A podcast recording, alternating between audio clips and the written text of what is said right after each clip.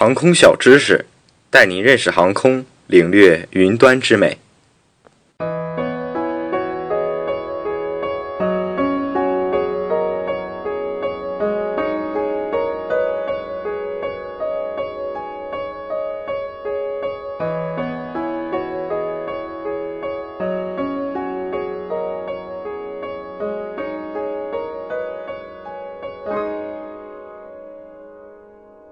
大家好，欢迎收听本期的航空小知识。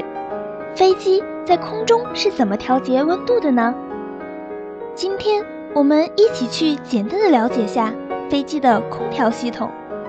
空调系统又称座舱环境控制系统，就是在不同的飞行状况和外界条件下，使飞机的驾驶舱、客舱、设备舱及货舱具有良好的环境参数。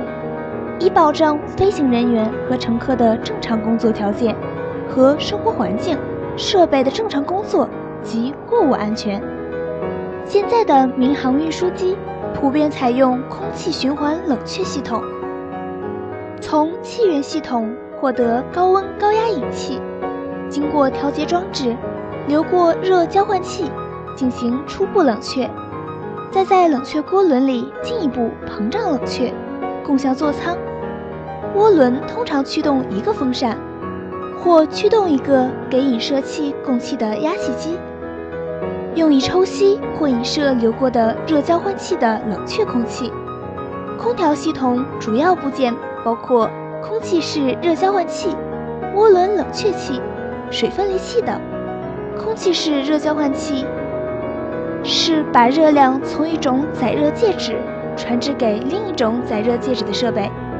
若以加热为主要目的的，称为加热器；若以冷却为主要目的的，称为散热器。那什么又是涡轮冷却器呢？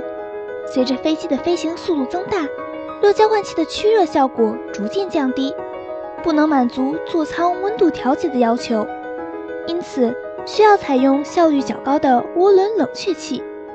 涡轮冷却器利用空气绝热膨胀做功时。温度显著降低的特性，对气流进行冷却。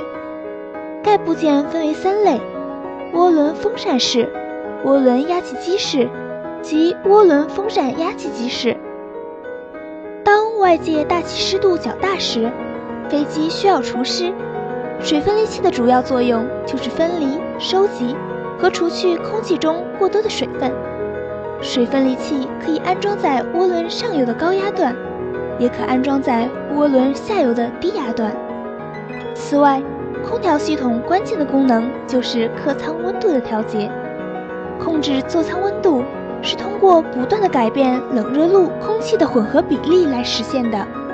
温度控制系统主要由驾驶舱内的温度控制板面、空调组件、区域温度组件及温度控制阀等组成。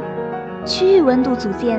通过接受温度控制板面上的信号及驾驶舱和客舱的温度信号，通过 ACAU 控制温度控制阀或其他相关部件，对座舱温度进行调节。